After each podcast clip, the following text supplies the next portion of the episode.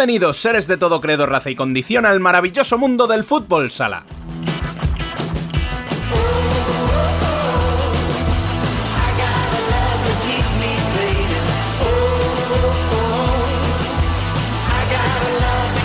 Esta semana venimos cargaditos de noticias y protagonistas. Volvió la acción a la primera división masculina, y de las rachas de unos y otros daremos buena cuenta en el debate. Tendremos en exclusiva las primeras declaraciones de una jugadora que ha sido llamada por la selección española por primera vez en nuestro Ellas Son Futsal, y Dani sigue con su particular fetiche con los zurdos y se irá hasta Santa Coloma de Gramanet para tomar su café esta semana.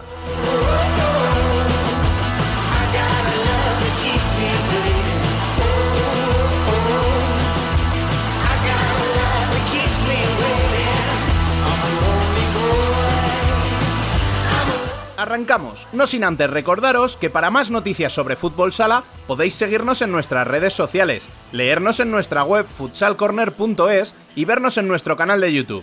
Además, podéis uniros al debate en Telegram donde ya somos más de un centenar de personas charlando sobre nuestro deporte favorito.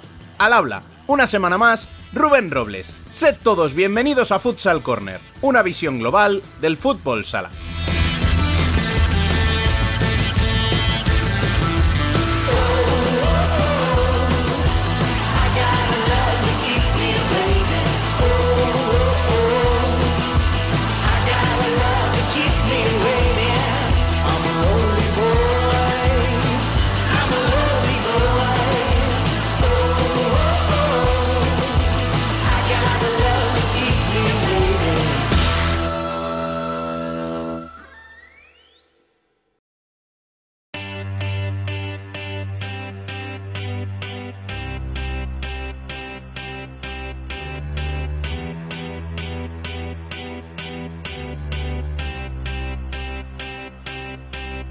Las noticias.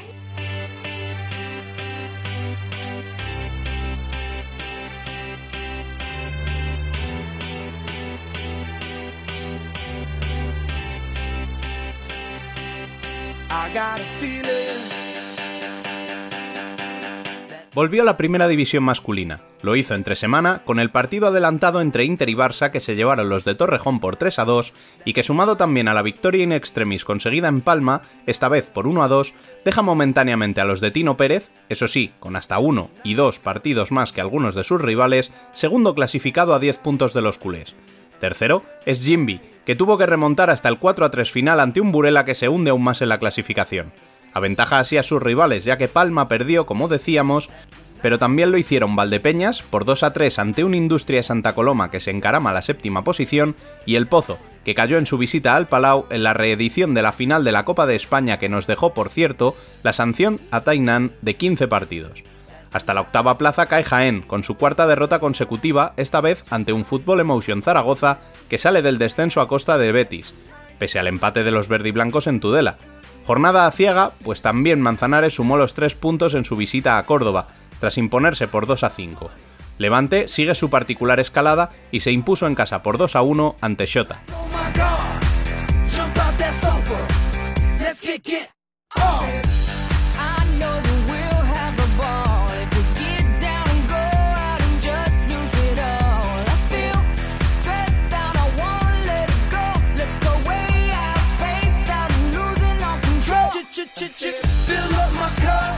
Y recordemos que estamos en semana importante, puesto que habrá dos jornadas. A la del fin de semana se intercala la jornada 23, que se está disputando en estos momentos con partidazos como el Industrias Jimby o el Derby Navarro en Anaitasuna, quedando para el miércoles encuentros como el Jaén Barça o los partidos de la zona baja donde todos ejercerán de locales salvo Zaragoza, que visitará el Jorge Garbajosa.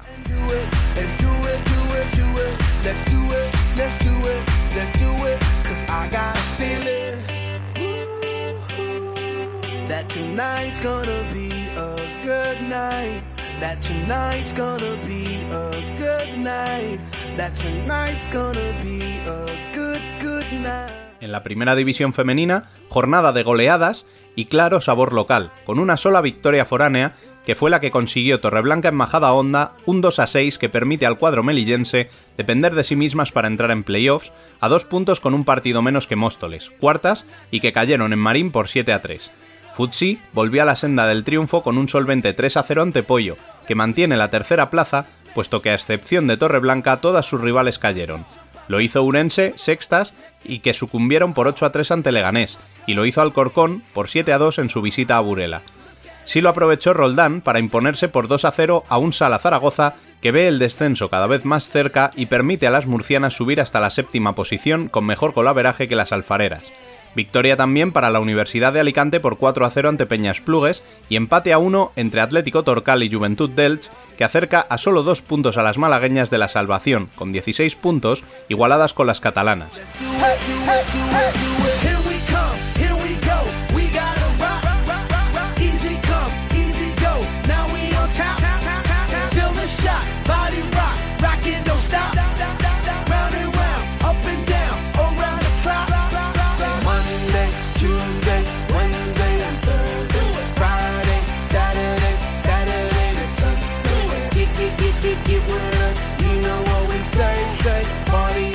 Después de las noticias, como siempre, vamos ya con el café. Y para ello ya está por aquí Dani López. Muy buenas. Buenas, compañero. ¿Qué tal? ¿Cómo vamos? Bueno, aquí vamos. ¿Cómo poquito andamos? a poquito. Hay que ser cabrón. Bueno, ¿a quién nos traes esta semana? Pues ya sabes, yo, bueno, lo sabes tú, yo creo que lo sabe todo el mundo. Como tengo este fetiche yo con los zurdos y con las zurdas, no sé por qué, he dicho, vamos a ver, ¿cómo es posible que a estas alturas de la temporada todavía no haya hablado yo con, con el pirata Cardona de Industrias? Y pues había que solucionarlo, así de fácil. Bueno, pues vamos ya con esa entrevista. I'm a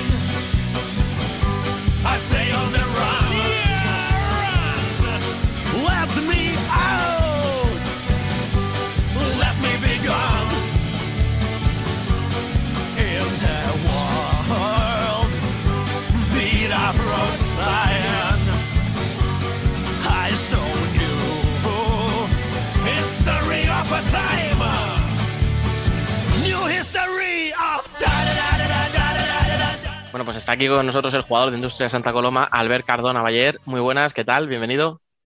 Muy buenas, Dani, ¿qué tal? Muchas gracias por invitarme y bueno, espero que, que invites todo el café. Eso sí. Eso, eso, sí, aquí, aquí siempre pago yo, no te preocupes. ya verás, el día que empiece a juntarme con la gente de verdad, me va a salir caro esto. Eso sí. ya son muchos, ya son muchos. Oye, empecemos por, por, por ti, ¿qué tal te encuentras? ¿Cómo, ¿Cómo ves este tramo final de temporada a nivel personal? Bueno, a nivel personal, pues yo me encuentro muy bien, físicamente y mentalmente, pues estamos en una muy buena dinámica y eso, pues al final, personalmente te hace estar mejor y, y te hace encaminar este, este final de temporada, pues con, con una motivación extra. Y bueno, esperamos que, que todo salga bien. Escucha, a lo mejor es empezar un poco agresivo, pero yo ya he visto por ahí un hashtag pirata selección, no sé cómo... Si, si te encuentras tan bien como para empezar a pensar en eso. Bueno, ya veremos, ya veremos este final de temporada, pero bueno, sí, estoy bien, físicamente pues ahora empiezo a estar mucho mejor y bueno, nos tocan partidos ahora muy difíciles y, y hay que apretar, hay que apretar, pero bueno, con la cantidad de zurdos y, y tal como están, pues muy difícil, pero bueno, siempre un placer que, que, que te den estos elogios. Oye, estás eh, 28, cumples 29 años, si no me equivoco, en dos mesecillos más o menos. Eh, ¿Estás ahora mismo en tu mejor momento a nivel personal, en lo físico, en lo mental, por la experiencia, etcétera? ¿O todavía Bueno, queda? eso sí, eh, este año tuve un problemilla con mi cuádriceps, que Mm. nunca he tenido lesiones musculares y este año, pues en pretemporada justamente, la primera semana, pues me rompí 7 centímetros de- de- del cuádriceps. Y eso, pues la primera vuelta casi me la he perdido. Mm. Y bueno, ha sido duro porque tuve una recaída, me rompí 5 centímetros más, pues bueno, al final más de tres meses parado, más todo lo que llevamos de antes, fue un poco complicado, pero bueno, ahora sí estoy muy bien, pues al final tenemos un equipo muy compensado que, que, pues si no tira uno, tira el otro.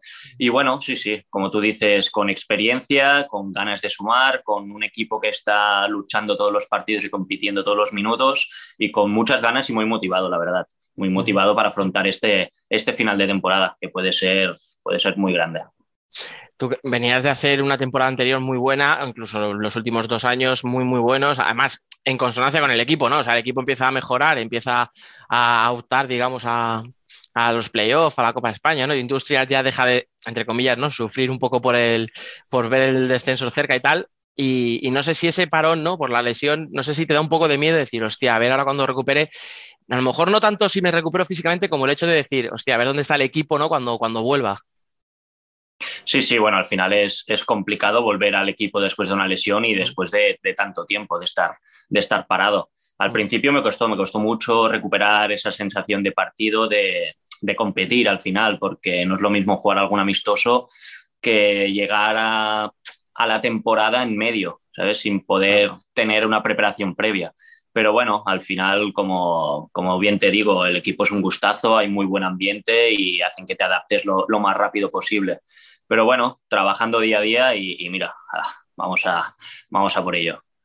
Oye, y el equipo eh, está en una racha increíble, ¿verdad? Que tuvisteis el tropiezo ahí con, con Levante hace Levante. 20 días, pero el equipo está muy bien. De hecho, yo me acuerdo que en un momento dado, ¿no? Cuando sacábamos aquí las estadísticas de, de, de las posibilidades de cada equipo, ¿no? Para Copa de España, cuando quedaban dos plazas, era Industrias, nada, un cero con algo, de repente empezáis a ganar, empezáis a ganar, es verdad que os quedáis sin opciones, pero coño, parece como que aquello os motivó, yo no sé si el hecho ya de, no sé si hay cierta liberación, ¿no? Al decir, bueno, no vamos a entrar en Copa o parece que es imposible que entremos en Copa y aquello libera un poco al equipo y empezáis a sumar victorias, no sé si es eso, es el trabajo, es la recuperación, no sé qué es, qué, o sea, ¿tú te lo has planteado? ¿Qué le pasa al equipo para que de repente empiece a ganar?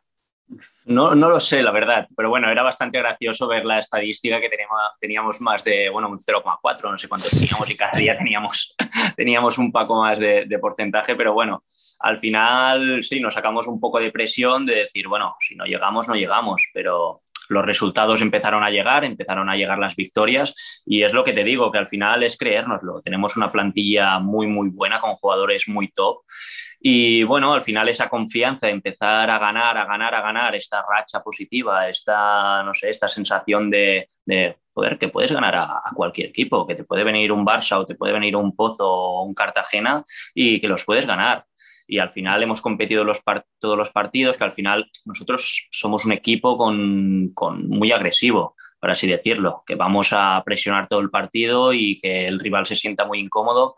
Y bueno, si te entran los goles y aparte tienes a Drahovski que, bueno. que lo va metiendo todo, pues todo ayuda y no sé, empezamos a ganar, a ganar, a ganar y mira, con esta racha que seguimos. Y ahora sabemos que tenemos partidos muy complicados, pero que, no sé, con esa sensación de que los puedes tirar adelante, que, no sé, que te mete, metes dos goles así al inicio y te metes en el partido y que es muy, muy complicado remontar a un todo industrias, por así decirlo. Sí, sí, o sea, tanto que os creéis que podéis ganar a cualquiera, que eso os aseguro a vosotros ir al Virgen de la Cabeza y ganarle a Valdepeñas con ese ambiente, ¿no? O sea, cosa que creo que habían hecho solo Inter y Barça este año. Sí, sí, por eso, por eso te digo, nosotros vamos a, Valdepeñas, pues con todo el respeto que tiene Valdepeñas, pero a, por los tres puntos, ni dudábamos de, que íbamos a, ganar. Por eso te digo que es, al final es un cambio de, mentalidad, de chip, de decir, hostias, que tenemos una plantilla que llevamos muchos años jugando y que se ha mantenido el bloque, que eso, es, eso siempre es muy importante. Y bueno, pues ahora nos lo creemos, nos lo creemos más y sabemos que, que podemos ganar y vamos a ganar a, equipos muy fuertes. Claro, es que al final, yo creo que la, también una de las claves es lo que tú dices, ¿no? Mantener el bloque. Al final, la industria siempre era un equipo muy joven, con muchos chicos que venían de, de segunda, como por ejemplo cuando llegas tú, ¿no? Del, del filial del Barça. Entonces, claro, era un equipo como en constante renovación, ¿no? O sea, todos los años, pues cuatro o cinco chicos nuevos, encima chicos de 20 años. Eh, claro, entiendo que así es difícil, ¿no? No sé si también esos jóvenes al final dicen, hostia, yo estoy aquí, sí, yo estoy en industria, estoy en primera, pero voy al Palau o voy a Torrejón, ¿no? Lo que tú decías, o me viene aquí un Cartagena y dices, hostia ahí a lo mejor les puede entrar cierto respeto y, yo creo que ese respeto ya lo han perdido los jóvenes, lo habéis perdido los, entre comillas, veteranos del equipo y por eso ahora os creéis capaces de todo, ¿no?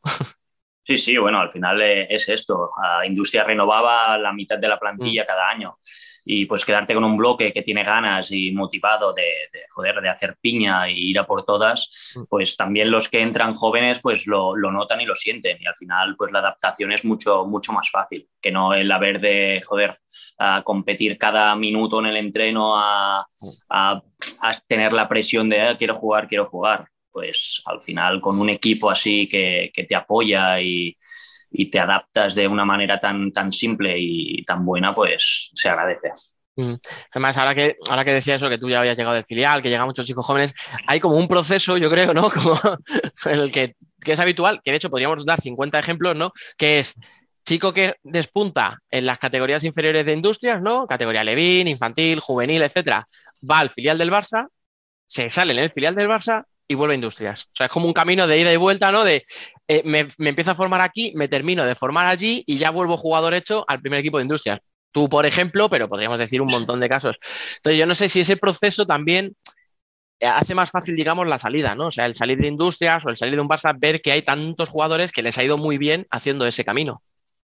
Sí, bueno, al final el Barça, el Barça B es un potenciador. Uh, juegas en una categoría en segunda división que, joder, uh, viajas por toda España, uh, ya ves lo que te espera en un futuro. Ya ves que puedes llegar a primera división, que compites contra equipazos y, y bueno, al final pues uh, ese camino a lo mejor se ha de hacer, ¿sabes? Si quieres, si quieres llegar a, jugar en primera división. Y bueno, el Barça con Xavi Closas, pues, pues joder, uh, aprendes muchísimo, es, el tío te exige, te exige y te exige y hace que sacar lo mejor de ti.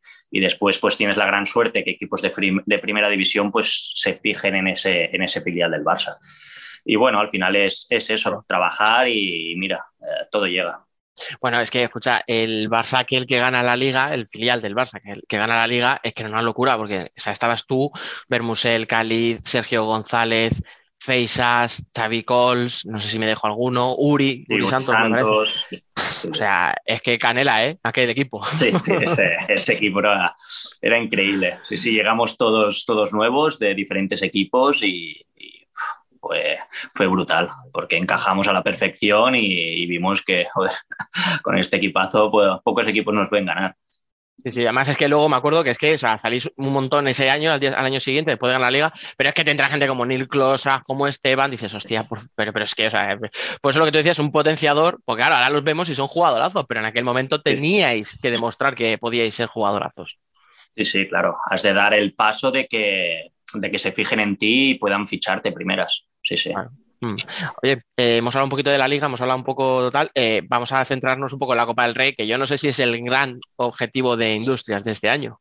Sí, sí, sí. Es el, ¿no? Bueno, el playoff también, pero sí, sí, es, es, el objetivo. Esta es la tercera y a la tercera va la vencida. Por a eso. ver, el playoff está bien, mola, pero al final lo más normal es que sea un partido en cuartos, eh, tienes que dar un campanazo para clasificarte, luego en semis tendrías otro partido si acaso, pero un título, hostia, yo creo que Vicente ya se merece ese hombre sí. ese título que se nos lo hace quiere. mayor, yo no quiero decir nada. Sí. Está nervioso. Bueno, a ver si ganamos y cierra todo al final. Ah, pues entonces nada, si, si, llegáis a la final y vais ganando, o sea, demostrar que podéis ganar y cuando quede un minuto os dejéis remontar. plan de, no, no, que, que, que, siga aquí apostando por esto. No, no creo yo que Vicente, el hombre, tenga ninguna gana, vamos, con lo que es Industrias y con lo que es ese equipo. Sí, no, sí, sí. Por eso, pero bueno, nosotros muy motivados tenemos unas ganas tremendas de jugar otra Final Four. Y, y, bueno, sabemos que, que, podemos ganarla, bueno, como, como las otras, que nos mm. faltó ese puntito extra, pero, pero bueno, este, ya, vamos, ya vamos a por todas con este nivel de experiencia y motivados y con esta, no sé, esta dinámica tan positiva que llevamos que, que vemos que, que, es posible, que es posible mm. pues levantar un, un trofeo con Industrias. Sí, yo por ejemplo, si ahora yo te preguntara por qué eh, Industrias puede ganar y no lo puede ganar Jaén, Valdepeña, Suma. Eh, ¿Qué es lo que tendría ahora tu equipo para que tú digas, más allá de la buena racha que lleváis, de, hostia, nosotros podemos ganar por esto? Bueno, por, por ambición diría y por garra, por ganas de, de decir, esta, esta es la nuestra y, y, vamos, a, vamos a ir a levantarla. ¿eh? Eso se lo ponemos luego a la afición, allá a los antacos y que se nos vengan arriba. Sí, sí. Oye, que vengan todos y, y vamos a liarla. ¿eh? Decías que es la tercera, eh, decíamos, es la tercera Final Four consecutiva. La primera, eh, joder, aquella tanda de penaltis infinita, aquel partido de remontada contra remontadas. Eh, yo me acuerdo, o sea, con Mitchell en Jaén intentando parar un penalti, o sea, una cosa loquísima. Sí, jugadores sí, repitiendo penalti, o sea, yo decía, pero vamos a ver. Luego, fue, una, fue una tanda de penaltis increíble, con Mario haciendo ver que había parado un penalti y que al final no había parado. Que yo, mira, no he, hablado, no he hablado con él nunca de esto, tengo ganas de saber si, si como, está, como está loco, yo no sé si de verdad se creía que lo había parado o intentó engañarnos a todos. Él, él dice que había como notado el palo Sí, no claro. si El, el que sostiene la red detrás, pero. Pues, pues suerte que lo miraron, porque si no, pues mira, nos vamos con nos vamos a una final. Bueno, escúchame, tu entrenador precisamente sabe mucho de penaltis que entran y no los conceden. O sea que. Sí, sí, muy bestia. Pero sí, sí. fue increíble, ese, ese partido fue increíble. Aparte nos remontaron a falta de, Nada, medio bueno, nos segundo. empataron a falta de un segundo con una Mm. jugada de, de banda. Sí, sí. Eh, El puñetero Mauricio, ¿eh? que es que siempre aparece el cabrón. Sí, el tío. Oye, ¿cuál te, cuál te dolió más? ¿Esa primera semi por, por cómo fue todo, por la tanda, por la remontada en el último segundo, etcétera? ¿O la segunda, que fue en vuestra casa, prácticamente inaugurando el pabellón Nou? ¿Cuál, cuál duele más? Me imagino que la segunda. Ah, yo creo que la ¿No? segunda, ¿eh? La segunda duele mucho más, porque veíamos que podíamos sacar el Mm. partido contra todo un Inter, pero que, que íbamos a ganarlo. Es que Mm. todos estamos. Mm, Teníamos la mentalidad en, en vamos a llegar a la final 100% y vamos a ganar a este Inter. Mm. Pero bueno, pues mira, pues por errores nuestros al final, pues Inter se llevó el partido. Pero bueno, eso fue increíble con toda la gente, todo el pabellón lleno, pues cosas que no, que cuesta vivirlas, porque al final sí hay equipos que siempre llegan, pero un Industrias no, no tiene tantas oportunidades para, para levantar y para tener escenarios así. Sí, joder, además, yo siempre lo digo, que para mí eh, aquel partido, que yo tuve la suerte de vivirlo allí en el pabellón, eh, para mí fue como el reencuentro con el fútbol sala. O sea, después de un año y pico de pandemia, hostia, el que pudiera entrar tanta gente en el pabellón, porque habíamos estado en la Copa España, pero había sido nada, eh, mil personas Sí. en un pabellón de 16.000, o sea, nada. Cuatro, cu- cuatro gatos, como digo yo. Eh, hostia, el ver el ambiente de los santacos, que si las bengalas, que si los cánticos una hora antes, afición de todos los equipos eh, allí bebiendo, tomándose una cerveza tranquilamente, todo el mundo de charla, todo buen rollo, ¿no? Un pabellón, pues eso, con los santacos votando, la gente llevándose al equipo, joder, os ponéis por delante con un gol tuyo, decías, hostia, esto es un caldo de cultivo perfecto, tío. O sea, si, si quieres escribir un guion, escribes eso. Es, es esa, es esa. Lo que pasa que, claro, lo, que tú dices, luego al final Inter, que venía de ganar dos títulos, decías, bueno, a ver si se tranquilizan, ¿no? Pero, pero no, todavía tenían ganas de más los cabrones. La experiencia extra al final, pues te hace ver que estos partidos eh, son mm, con pocos errores, pues te, te perjudican muchísimo. Y pues estos equipos que han jugado tantas finales, han jugado tantas, tantas copas y todo esto, ves como juegan de otra manera estos partidos. Juegan a no fallar, a no, a no perder balones atrás, a que no, no te perjudique.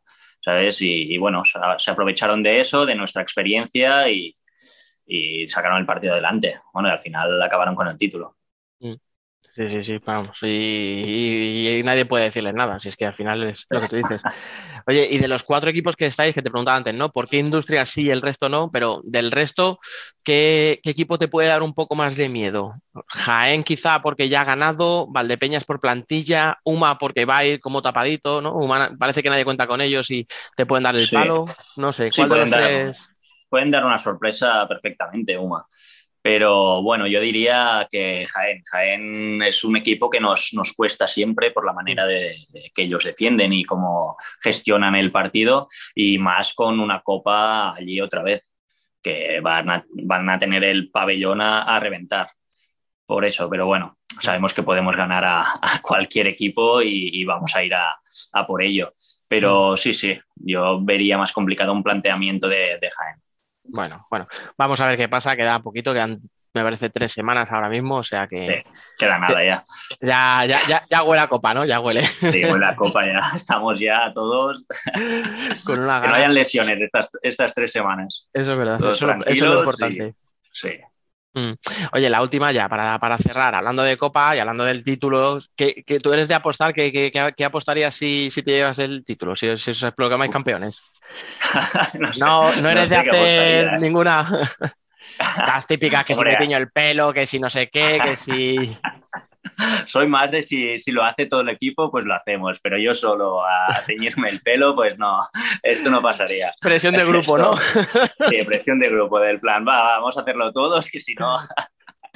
Pero no, no sé qué haría. Teñirme el pelo podría ser, ¿eh? Mira que me costaría, yo soy bastante clásico, siempre con el pelo igual, pero, pero bueno. Escucha, No, no, no- no- dime. no, no, no, te voy a decir que no sea ahora un compromiso ganar el título, no vaya a ser que. Sí, sí, ahora me va a tocar. Teñirme el pelo a mí solo al día siguiente. Claro, claro, no, no, no. Nada, oye, pues nada, eh, vamos, a, vamos a dejarlo ahí, vamos a dejarlo ahí, mejor no insistimos en la, en la jugada.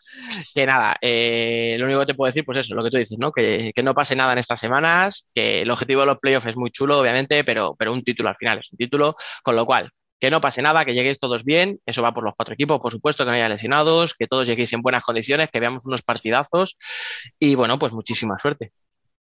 Muchas gracias, Dani. Y bueno, que felicidades por el trabajo que estáis haciendo, apoyando el fútbol sala y bueno, esto, darte las gracias. Ah, mu- muchas gracias a vosotros, no me pongáis colorado cuando me decís estas cosas, porque parece que está preparado y no, y yo lo paso mal cuando me decís esto. Nada, es- no- nosotros lo hacemos con muchísimo gusto. Y más cuando tenemos invitados como tú. Mira, ¿ves? Ya me haces ser hasta un poco pelota. Nada, muchas Perfecto, gracias, de verdad. tenía de verte y por fin estás aquí conmigo. Sentidos están de fiesta. Oye, qué ganas tenía de verte y por fin estoy aquí contigo. Mis cinco sentidos en una fiesta están. El debate.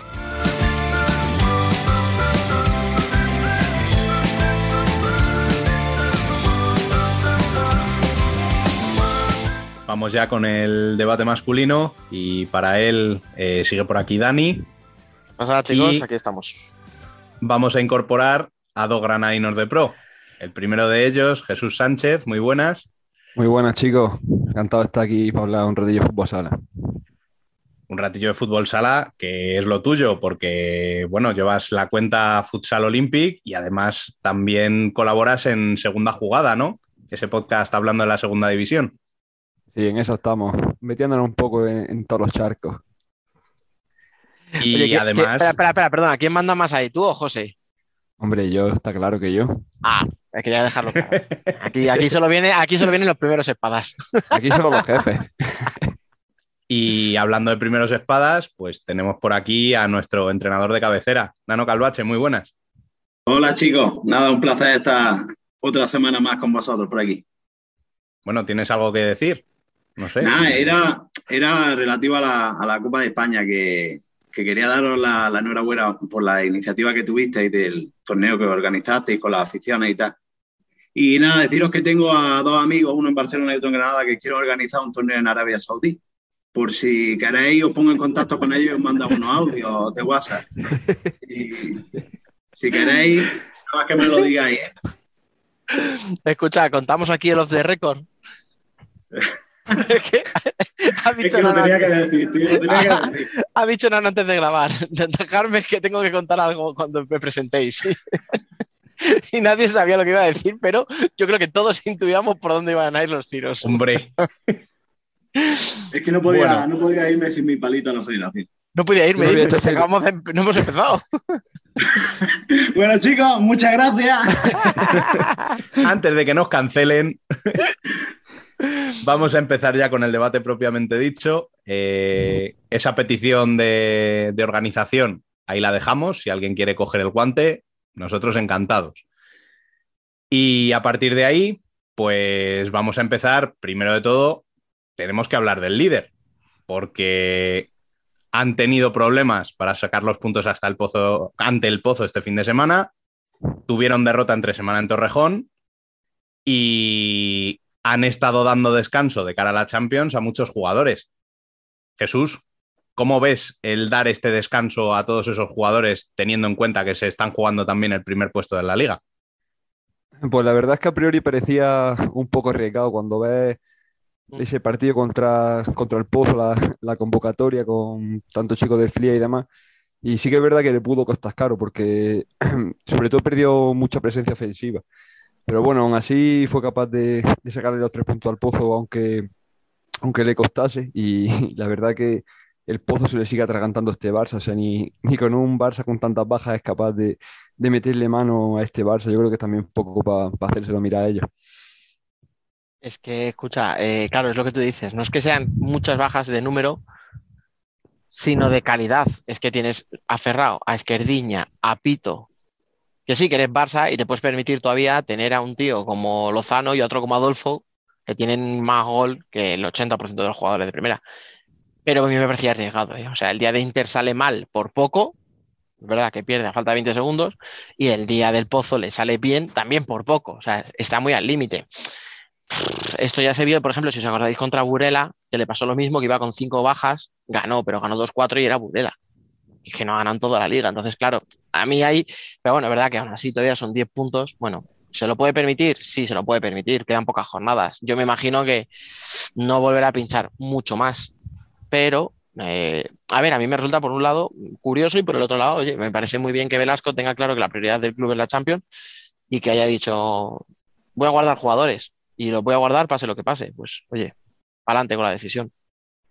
Sí, yo creo que, que, lo han hecho bien. Al final tiene ese torneo que es el torneo estrella y quiere llegar lo, lo mejor posible. Y, y tienes la, la, ventaja que tiene Liga, que, se la han ganado a ellos y le permite hacer esa, ese tipo de, de, rotaciones. Yo lo veo bien. Yo, como entrenador, lo hubiera hecho perfectamente igual, eh, independientemente de, de, los rivales que, que tiene enfrente, que sabes que va eh, al Inter, que posiblemente sea el que mejor racha o el mejor estado de forma que, que hayamos visto en toda la temporada de cualquier club, que, que sabes que, que, te puede pasar factura ese partido.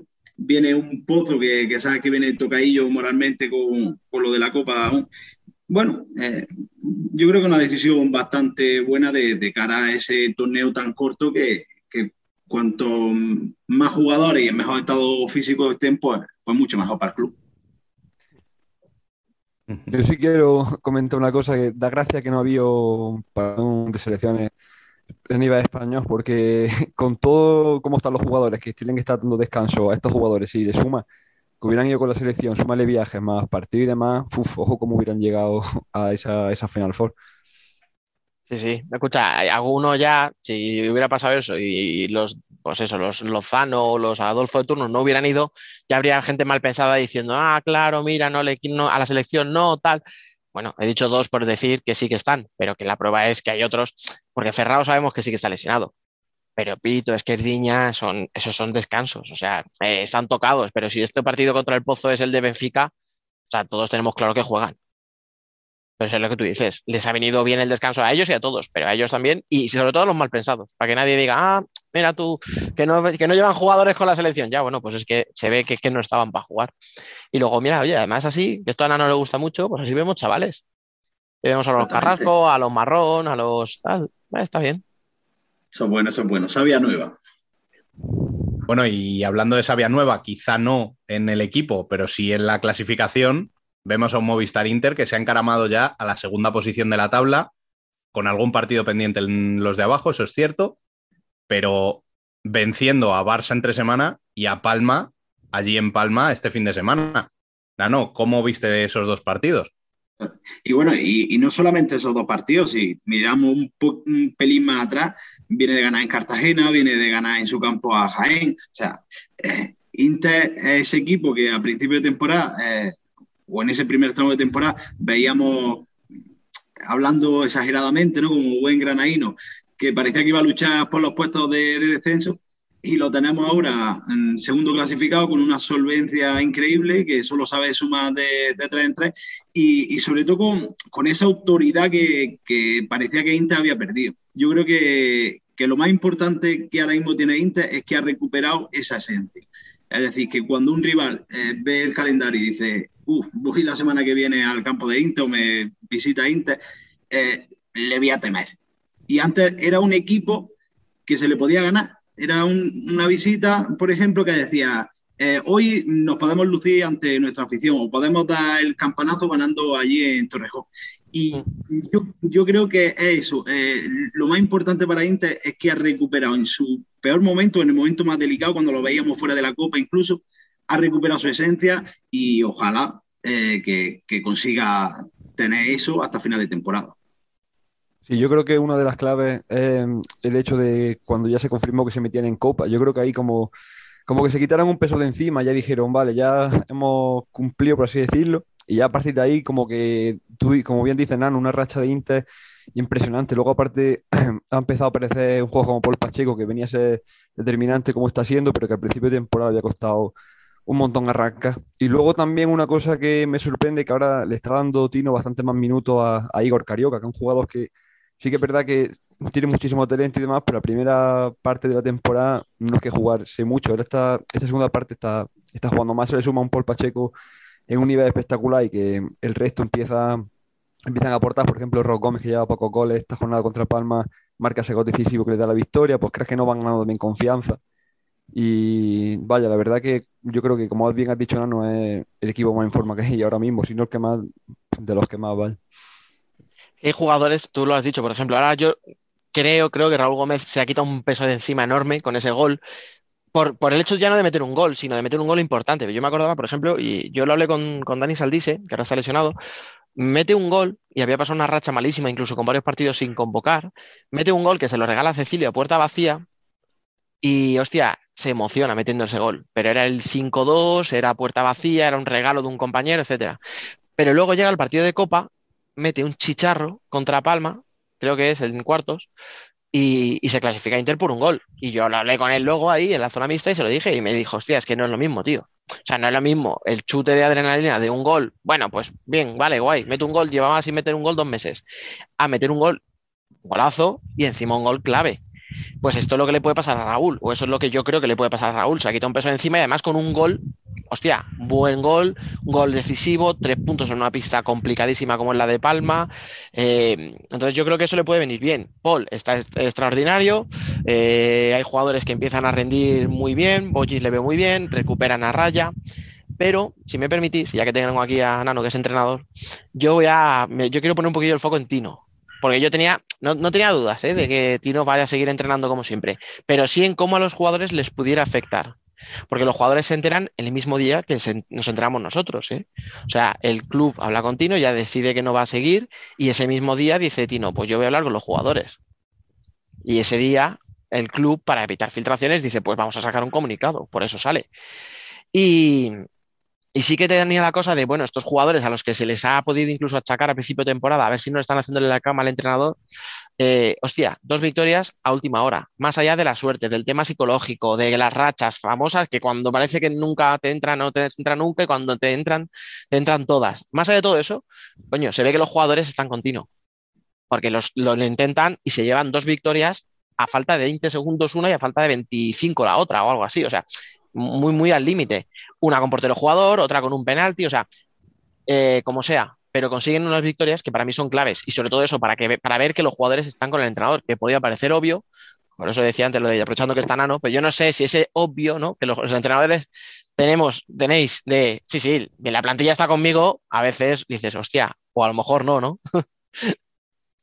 Esto es muy relativo porque al, al final depende de, de tantos factores.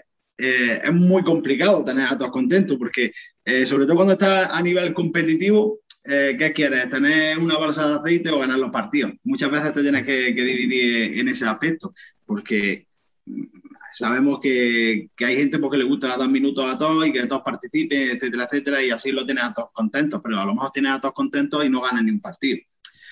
Entonces, yo creo que también a nivel jugadores, lo que ha hecho Inter le ha podido sentar bastante mal. Es decir, muchas veces criticamos al jugador que anuncia su fichaje por otro club mmm, meses antes y que ahora tu club te diga, oye, que el entrenador se va o que lo vamos a alargar. También han podido decir, hostia, al final somos todos compañeros, estamos todos en el mismo saco y si se lo han hecho a él, me lo pueden hacer a mí. Y yo creo que también ha podido servir pues un poquito de, de motivación extra, ¿no? Pero bueno, al final yo creo que, que magnificamos demas, demasiado todo. Eh, a veces los problemas son mucho más relativos que, que, lo que extrapolamos fuera, hablamos, demás. Y, y creo que, que, al final todos vamos a una, el entrenador, el cuerpo técnico, directivo, jugadores, etcétera, etcétera. Y muchas veces eso, nos hacemos unas películas que, que, no existen. ¿Que puede haber un jugador que no le guste el entrenador? Pues es obvio. ¿Que ese entrenador puede ser la manzana podría y, llevarse a todo su terreno? También. Pero yo qué sé, en esos niveles me, me costaría creerlo, la verdad. Yo también tenía un poco esa duda, pero ya la verdad es que no, no la resuelto. Porque yo también, lo lógico es pensar, decir, bueno, ya que el entrenador no va a estar, no, como que le va a hacer menos caso, como que, no sé, como ya no le da a lo mejor el mismo valor a, a lo que te diga para esto que queda en el momento que piensas de, bueno, si este ya no va a estar, pero claro, yo creo que tú lo, lo has definido bastante bien. Claro, yo. Al final todos quieren ganar. Ya, pero yo tenía la duda o el miedo, ¿no? De, de- de que un jugador diga, vale, este, este tío me pide que me mate aquí en, a presionar, no sé qué. Joder, macho, si tu propio club si te está diciendo que no nos gusta cómo juegas. No te digo que de forma consciente, pero que sí que queda un poco ahí la duda, ¿no? En el subconsciente, pero bueno, que, Ya, pero al final yo, creo que, yo creo que la plantilla está continuo y se ha visto. Y ya está. Y que al final tienes que, que sumarle muchos puntos, es decir, todos quieren ganar porque todos son profesionales, son competitivos, quieren ganar como es, como es obvio. Al final, si tú te encabronas con el entrenador, por decirlo de algún modo, le haces una guerra, pues el entrenador también puede decir, pues mira, eh, quedan 15 partidos que te vas a chupar en la grada, ¿sabes? Porque hasta que no me vaya yo a... a- como que aquí mando yo, ¿sabes? Y luego, por otra parte, también eh, existe el futuro. Es decir, si tú, por ejemplo, eh, eres entrenador y me llamas, oye, ¿qué tal es Pepito? Y te digo, joder, es que Pepito es un indisciplinado, no hace caso, no defiende tal cual, también te estás labrando un futuro negativo. Entonces, que ya te digo, que, que al final tenemos que relativizar esto un poquito más y, y pensar que, que siempre van a ir todos a uno, salvo casos puntuales que, que siempre se, se intentan resolver de, en la mayor brevedad, digamos, por el bien colectivo. Bueno, y hablando de rachas, hay que hablar de dos que son además muy opuestas. La primera de ellas, la de Levante, que lleva tres victorias consecutivas, y la segunda, la de Jaén, que lleva cuatro derrotas consecutivas. ¿Qué les pasa a los dos? ¿Y veis posible que Levante le levante la octava plaza a Jaén? Valga la redundancia. A ver, yo, la verdad es que a Jaén veo que desde después de la Copa, como que le ha sentado bastante mal esa derrota con Valdepeña. No sé si porque sus aspiraciones quizás eran mayores o, o tenían previsto llegar más alto, pero creo que a partir de ahí mm, no veo, no veo ese Jaén que, que sí estaba viendo antes, antes de la Copa. Y por parte de Levante es que al final es prácticamente la misma plantilla que la temporada pasada y la temporada pasada le dio para hacer lo que le dio.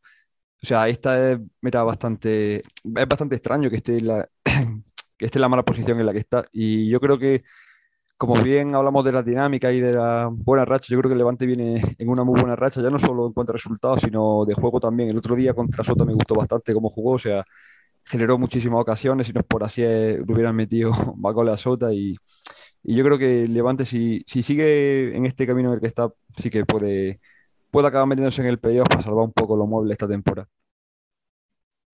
Y contamos también que, que Levante tiene un partido menos, ¿eh? tiene todavía el partido de, de Betis, que de ganarlo se, se pone con 30 puntos y, ya se mete de, de, lleno.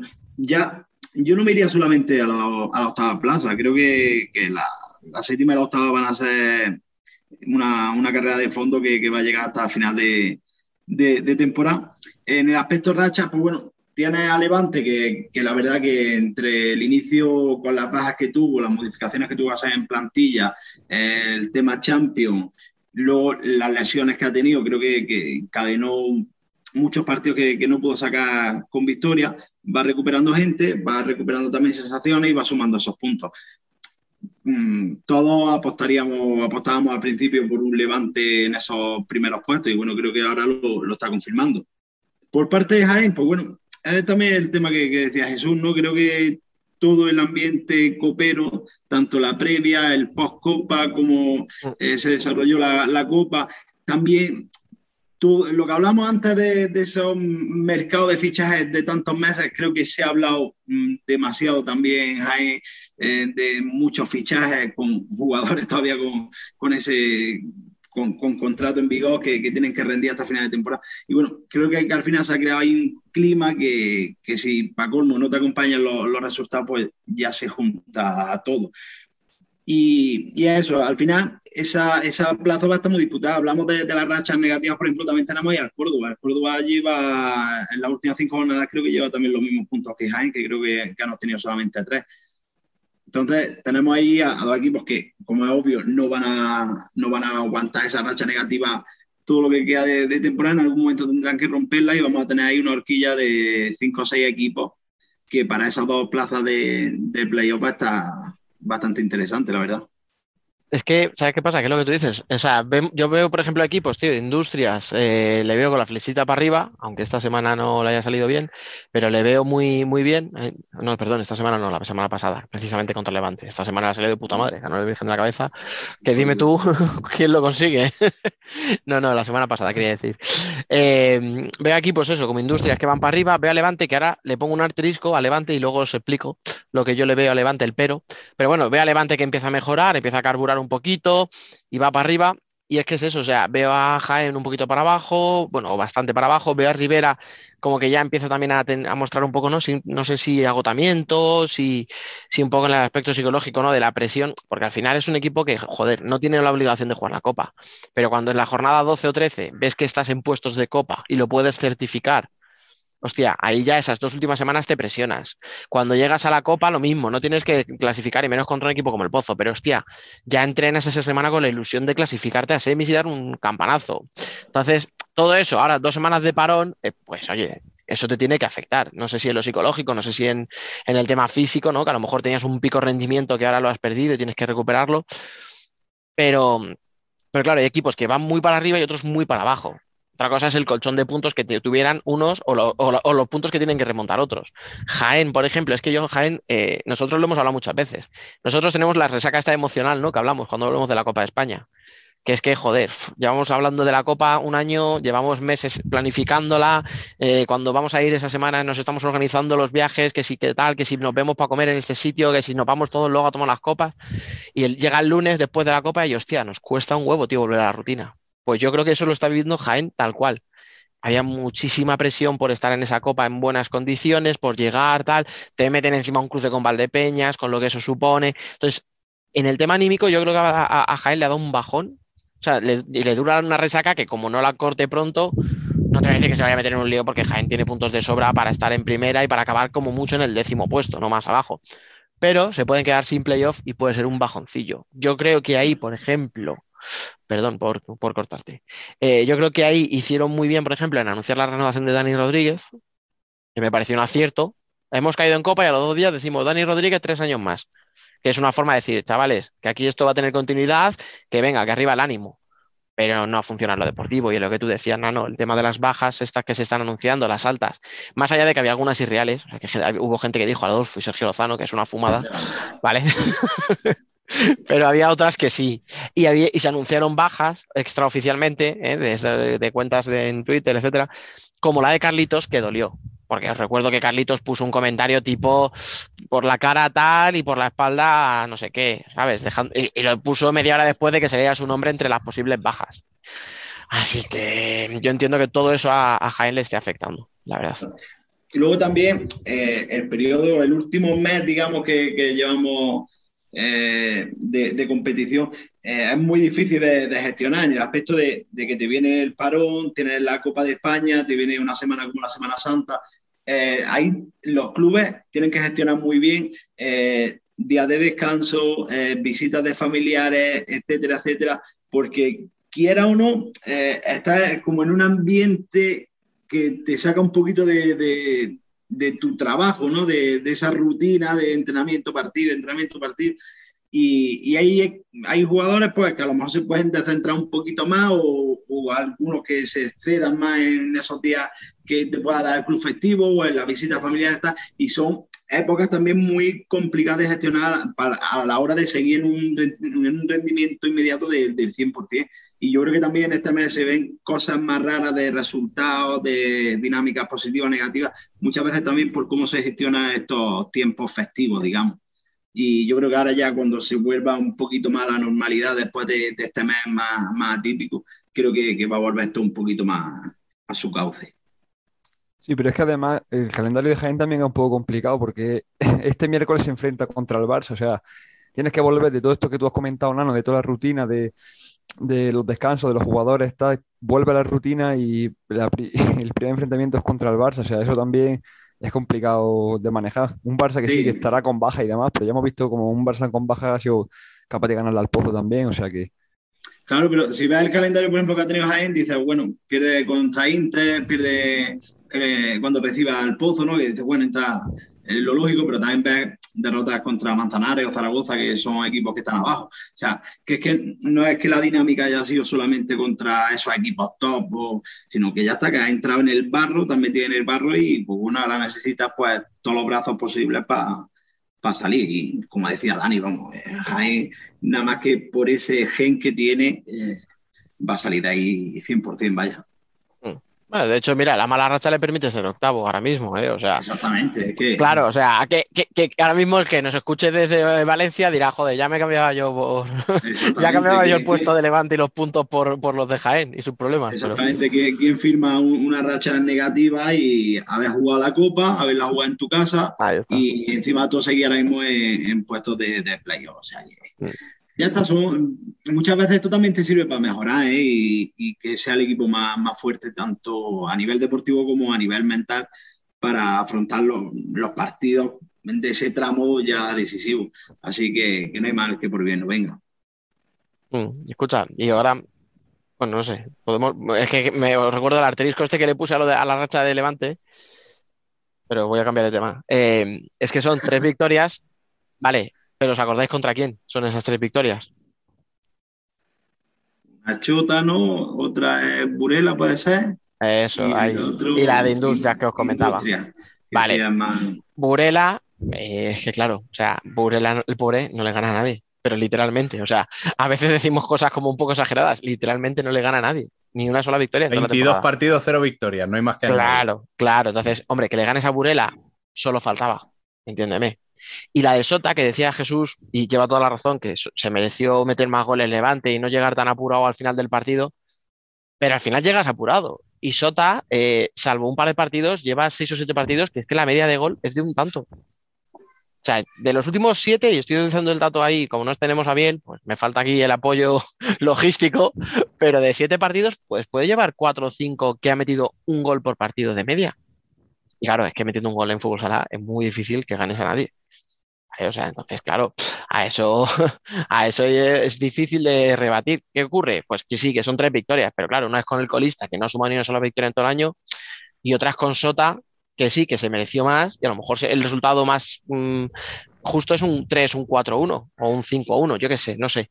Pero claro, es que Sota tiene muy poquito gol. A la que te enfrentes con un equipo un poquito mejor, eh, te puedes volver a pasar, te pueden volver a entrar los miedos, las dudas, el qué pasa con los jugadores que el año pasado rendían de puta madre y este año no rinde ninguno, ¿sabes? Era- Dani, ¿me pero- dejas reventarte el argumento de Shota? No, no se me ha quedado muy bien, ¿por qué me lo vas a reventar? Jornada ver. 17, estamos en la 22, 5 al Vale. Pozo. ¿Vale? Al pozo le mete gol cualquiera. Vale, vale. Jornada 20, no, perdón, 21, Ah, ¿vale? Otros 5 a Córdoba. Espera, espera, espera. No, no, yo he dicho que he dicho cuatro de los últimos siete. No te vayas a los otros, dime los, los- los míos. Pero bueno, al Ya. final en una, en una liga regular hay que jugar todos contra todos, ¿no? Y todos Mira, espera, la- escucha. la- Per- perdona, Nano. Jornada 15, 0-1 contra Inter. Jornada 16, 5-1 contra Manzanares. O sea, 0 y 1. Jornada 17, ahí sí, vale, los 5 del Pozo. Siguiente jornada. Un gol contra Jaén, pierde 4-1. ¿Mm? Jornada 19. eh, perdón, eh, esto está quedando súper dinámico, ya lo sé. 2-2 con Zaragoza. Vale, en casa contra Zaragoza. O sea, 0, 1, 1 y 2. No, yo, yo quería decir, Dani, que aunque sean victorias contra rivales un poco, digamos, inferiores, yo creo que viniendo de donde viene Levante, ya no es por las victorias junto al rival, sino el hecho de ganar, la confianza que les da, el, el sentirse mejor, el empezar a encontrarse en la pista, yo creo que eso al final es casi más importante que a quien le gane. No sé, creo yo que eso, y eso al final pues, puede marcar bastante el devenir, que sí, que aún así yo creo que también que Jaén se va a meter y va a acabar haciendo esa mala racha, pero no descarto a Levante, a Levante ahí, la verdad. Yo creo que no le va a dar, ¿eh? a Levante para llegar, pero bueno, es lo que tú dices. A ver, a ver lo que pasa en el partido aplazado, yo creo que puede ser muy clave. Oye, antes de que cambiemos de tema, para que no, no, no es que yo quiera llevarme esto a mi terreno, ¿eh? Pero quitando los dos partidos que has dicho, que queda muy En la bien decir, jornada ¿eh? 2, en la No, jornada no, no, dos. no, no, no. Desde la 15 hasta la actualidad, los goles de, Ba- de- de Sota son 0, 1, 1, 2, 1 y 1. Yo tenía en la cabeza, digo, joder, vale que entre medias ha tenido dos partidos con muchos goles, pero, pero. Bueno, ya está. Ya algo bien habrán hecho esos equipos para que no les metan tantos. Si a los otros han sido capaces. El caso es no darme la razón, ¿eh? Yo creo que podemos ir bajando por la clasificación, ¿no? Y hablar por la de la lucha por el descenso. Porque tenemos, aparte de Aburela, que ya comentábamos antes, que yo prácticamente lo daría por descendido, están a 13 puntos de la salvación, faltan 24 y en 22 jornadas no le han ganado a nadie. El otro equipo que tenemos ahora mismo en descenso es el Betis. ¿Le veis solución a este Betis?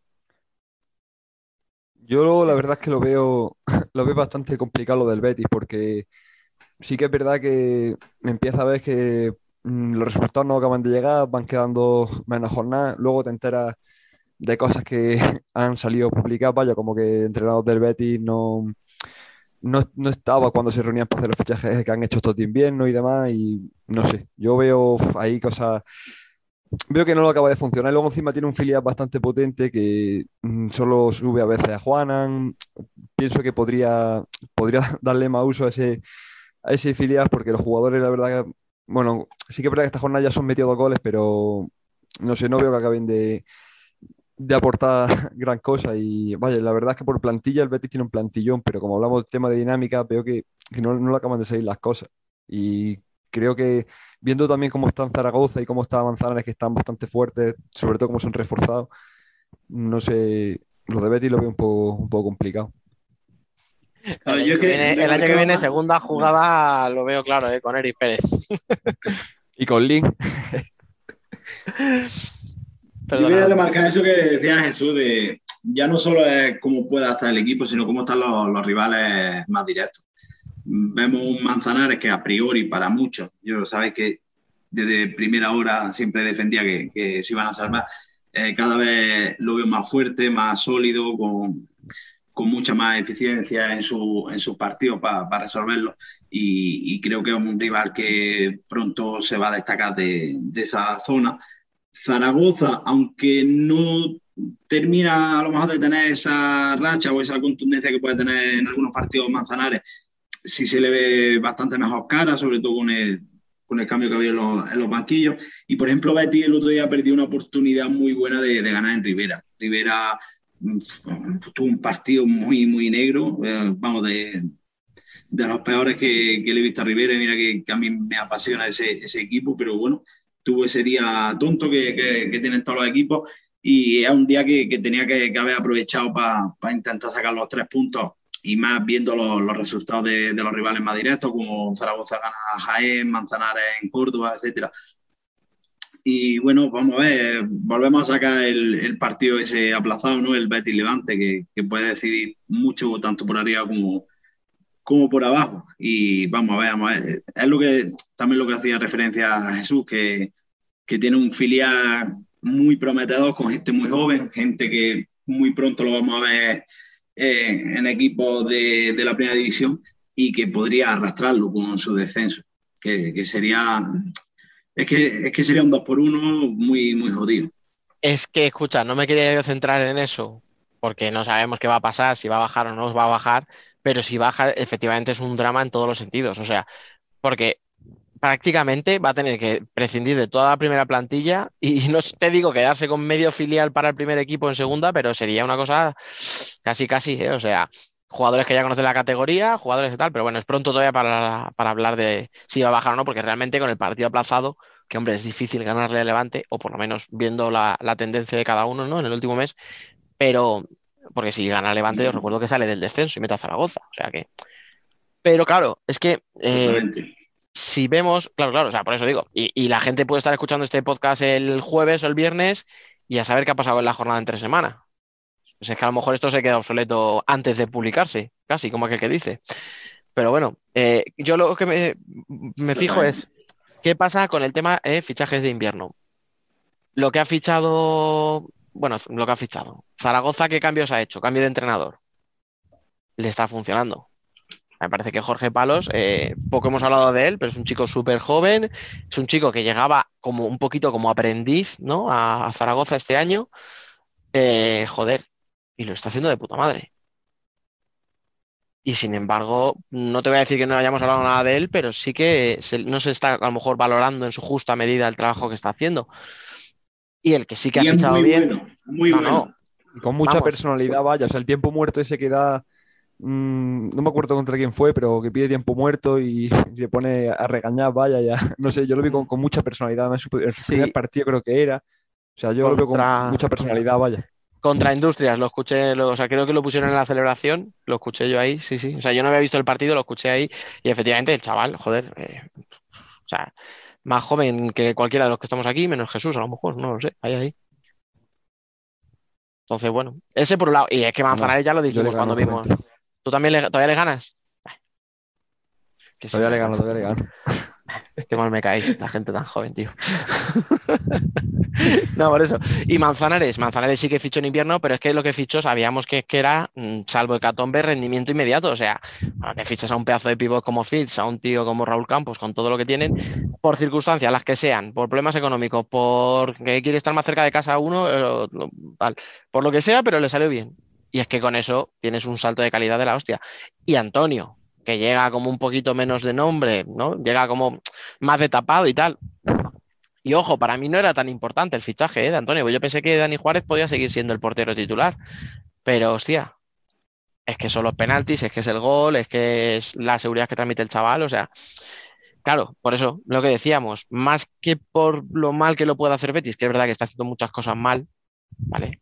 Es que se lo están haciendo muy bien los otros dos. Y yo lo de Antonio también sí que es verdad esperaba un poco, o sea, no te que me este rendimiento, pero sí más o menos lo intuía porque este año lo vi, lo vi en un partido con el Pozo en segunda vez jugar aquí en Granada ya me parecía un portero que aparte de lo que para, lo bueno que es con los pies. Pero claro, pasar de segunda vez a primera un salto bastante grande y más un equipo que está jugando, que está jugando a descender, pero vaya, ha demostrado que está más que capacitado. Yo creo que quizás el fichaje de los que menos se habla y a su vez de, los de los más importantes, porque también a Juan Lu le gusta mucho ese tipo de portero, con juego de es como también Dani Juárez, y yo creo que está siendo también bastante determinante, vaya. Aquí escucha, y, honores a Nano, que es verdad que lo dijo. Que dijo que Manzanares se salvaba este año antes de empezar la liga. Lo dijo antes de. eh, bueno, eh, podríamos decir que hubiera pasado si no llegan los fichajes en invierno, medallita, tal, pero como yo soy el primero que se apunta a medallitas, no voy a reprocharle a nadie que lo haga. En Manzanares había, hay y había muy buen banquillo. Teniendo ahí a Juan Lu Artimón, ¿Cómo te gusta hablar de entrenadores, eh? hombre, hay que, hay que defendernos, tío. A ver, yo dentro de lo malo creo que a Betis el descenso suyo y el del filial le puede venir bien eh, para darse cuenta de que los jugadores que tienen el filial, muchos de ellos servirían para ese primer equipo. Y que ya se habla que Juan el año que viene vaya a Cartagena, por ejemplo. O sea, al final tienes un pedazo de pivo ahí que te lo va a quitar otro equipo que es competencia, pudiendo aprovecharlo tú. Entonces, no sé. Se nos está acabando el tiempo. Eh, simplemente daros las gracias a los dos por, por pasaros por aquí esta semana. Pues nada, muchísimas gracias a vosotros por, por invitarnos a charlar un rato y, y echar aquí un rato entre granadinos y, y madrileños. Nada, como siempre, gracias a vosotros y que ya sabéis que, que tengo el WhatsApp para lo del torneo en Arabia Saudí, ¿eh? que cualquier cosa me mandáis un audio y lo organizamos rápido.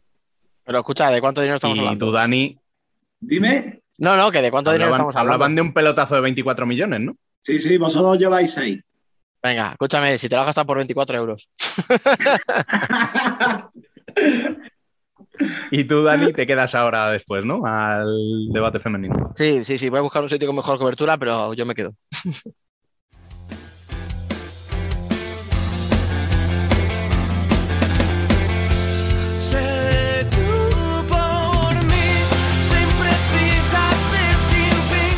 Nosotras también somos futsal.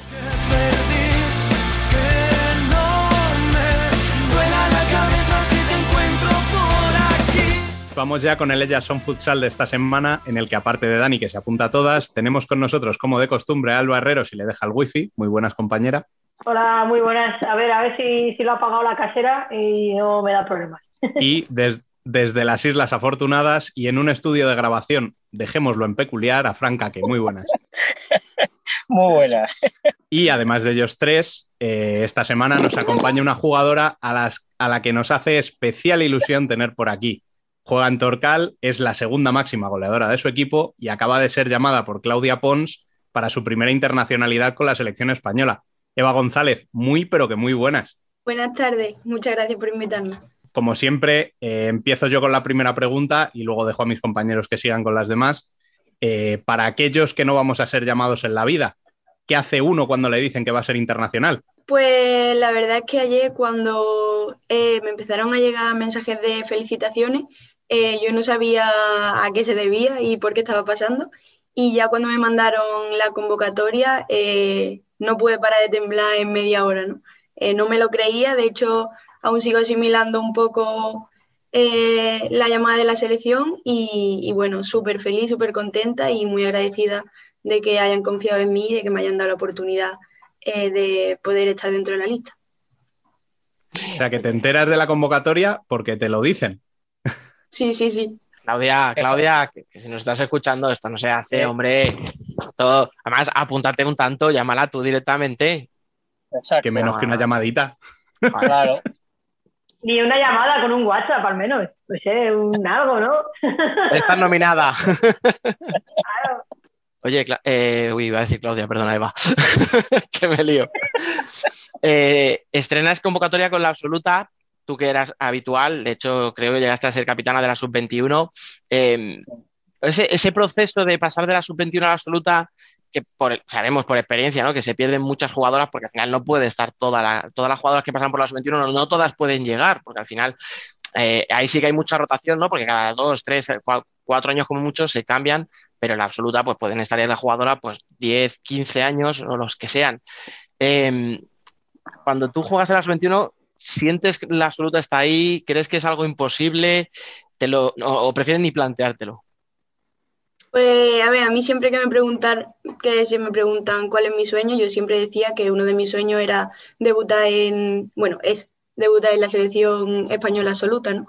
Y al final cuando va a las inferiores es verdad que lo tienes en mente, sabes que, que bueno, que la selección española absoluta está ahí y demás, pero nunca llega a imaginar el momento en que te llega la llamada, ¿no? Eh, yo siempre he tenido muy claro que eh, pasara lo que pasara, aunque he estado varias veces en las inferiores, tenía que seguir trabajando y tenía que disfrutar y aprovechar cualquier oportunidad que se me brindase y, y bueno, eso es lo que he hecho, seguir la línea de trabajo, que creo que en el momento en que deje de hacer eso, eh, dejarán de llegarme oportunidades.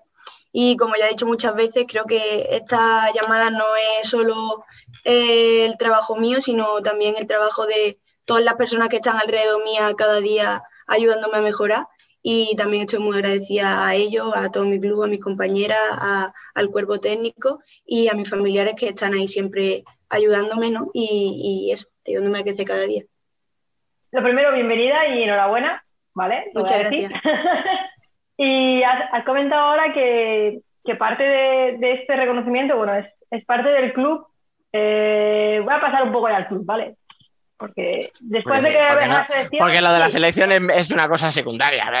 No, porque, porque ya sé que Dani te va a preguntar luego, oye, de verdad. Vaya, estoy- vale, me lo apunto. Tengo que preguntar sobre la selección. Vale, ok, venga. ¿Cómo, cómo, está, ¿Cómo está siendo a nivel de club esta, esta experiencia en primera? Pues desde el principio sabíamos que iba a ser una temporada eh, complicada. Es verdad que se está volviendo más complicada de lo que en un principio creíamos, no por la posición que tenemos en la tabla, sino por todas las situaciones que se han ido dando a lo largo de la misma. ¿no?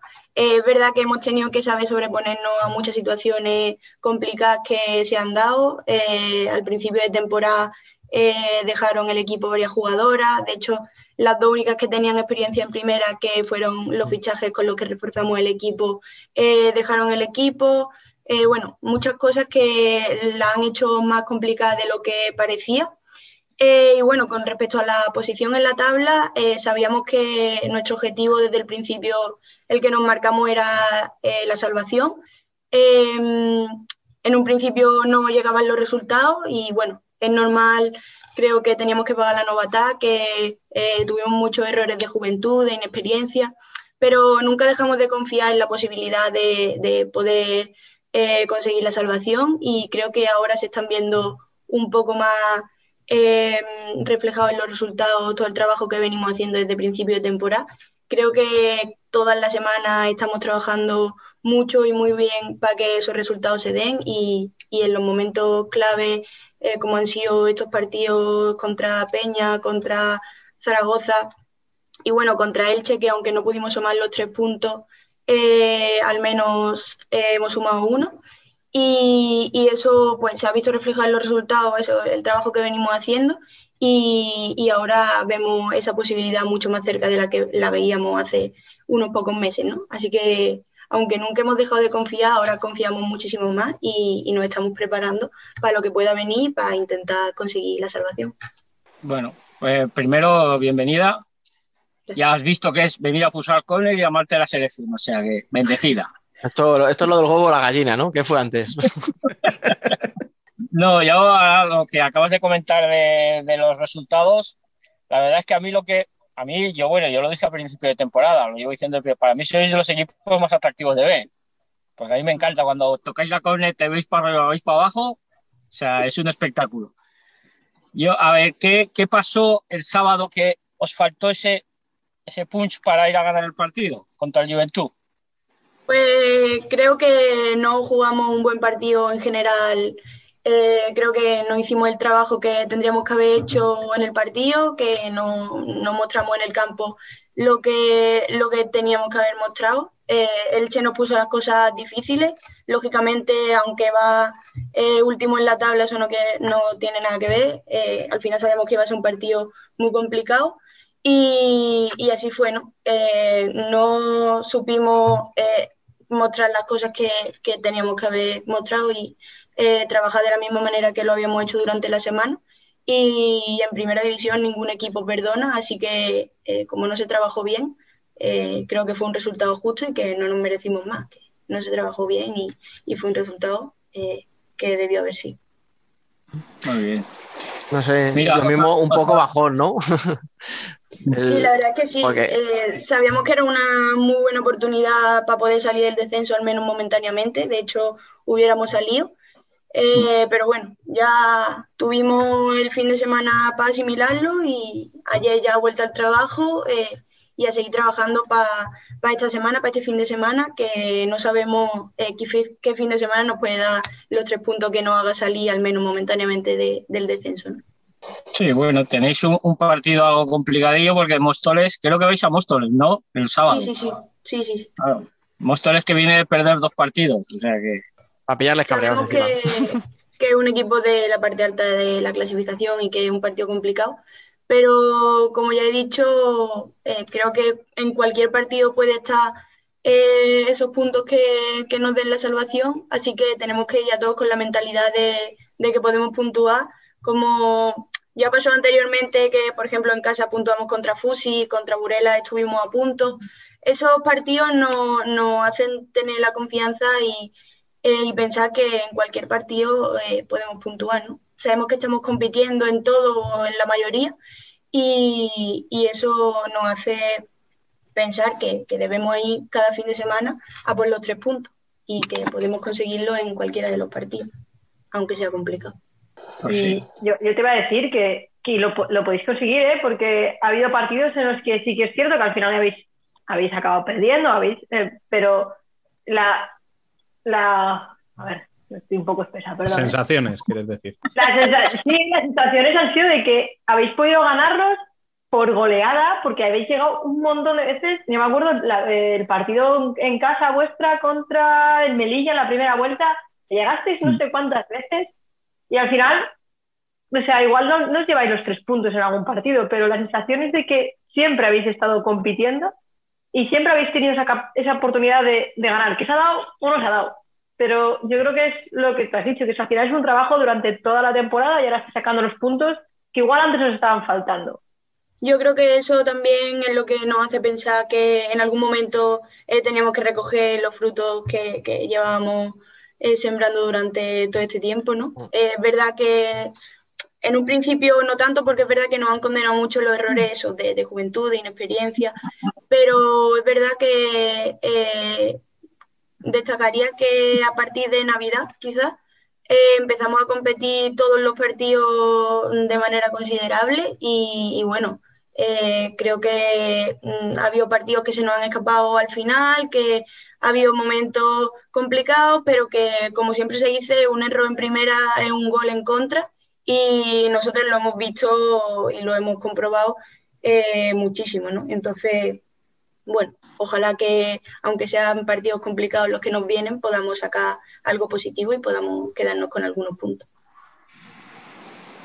Yo no sé si preguntar por la selección, como me ha dicho Alba que tenía que preguntar, pero Habrá que, ¿no? Digo yo. Claro, claro, o sea, yo tengo aquí mi papel, que es preguntar por la selección, pues, pues nada, voy a- ala, vamos saltando de tema en tema y Tú preguntas por la selección y yo pregunto por el, equipo. Ya está, Eso es. no pasa nada. venga, vale, entonces pregunto por la selección. Eh, no, a ver, ahora ya hablando, sí de la selección, pero porque me había quedado con las ganas de preguntarte antes una cosa. Eh, ahora hay una convocatoria, salen 14 jugadoras, entras tú, entra por ejemplo Antía, eh, se quedan fuera jugadoras como Irene, como Peque. Sabemos que esta no va a ser la lista definitiva. Supongo que lo importante al final, ¿no? Es, como se suele decir, ¿no? Entrar en el radar, ¿no? Un poco de la seleccionadora y que si tenga 20, 25 jugadoras, ¿no? Eh, estar ahí, entre esas 25, ¿no? En el radar y que sepas que, bueno, si alguna falla, aquí está Eva para lo que necesites. Pues sí, sí, la verdad es que sí, que eh, es lo que yo pienso también, que al final eh, simplemente con que mi nombre resuene y esté ahí, eh, me da muchísima ilusión, porque ya sé que por lo menos, como tú dices, estoy en el radar, ¿no? Que sé que es muy complicado y que no es la lista definitiva, pero bueno, yo voy a intentar aprovechar la oportunidad, eh, ofrecer mi mejor versión y a partir de ahí disfrutar y bueno, que, que salga todo bien e intentar ayudar al equipo eh, de la manera que mejor pueda, vaya, que yo al final ahí quiero ayudar al equipo lo máximo que pueda y aprender muchísimo de todo el mundo y, y nada, aprovechar la oportunidad. Que ojalá, ¿no? Pero que si no es en este europeo, puede ser en el siguiente o en el próximo, que yo seguiré trabajando para eso, porque al final es otro sueño para mí. O sea, escucha, o en un mundial. Ojalá, ojalá. Por decir, yo que sé, una locura. Oye, si hay alguien que tiene posibilidades es esto. O sea, con 19 años eres la única, de, yo creo, de todas las que ha pasado por aquí últimamente, que tiene posibilidades reales de ver un mundial de fútbol sala femenino. Yo creo, creo, ¿eh? Ojalá que sí, ojalá que sí.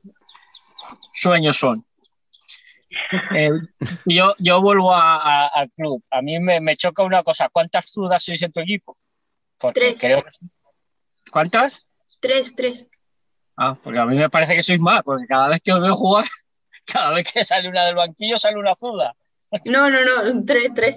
Escucha, Fran, lo que pasa es que se, se- se- o sea, joder, un buen entrenador, una buena, entre- o sea, una buena jugadora tiene que aprender a manejar las dos piernas. Que tú no estás acostumbrado. Tú eras muy diestro, pero. Y la- las buenas tienen que saber. Aunque es verdad, eh, cuidado con esto, que a una diestra le cuesta menos usar la zurda que a una zurda la diestra. No sé, Eva, si estás de acuerdo. Sí, sí. Bueno, Normalmente suele ser así. Yo no estoy de ¿eh? acuerdo, pero no voy a entrar a debatir, ¿vale? Ya hablaremos. Espera, porque escúchame, pero tú tienes las dos piernas malas.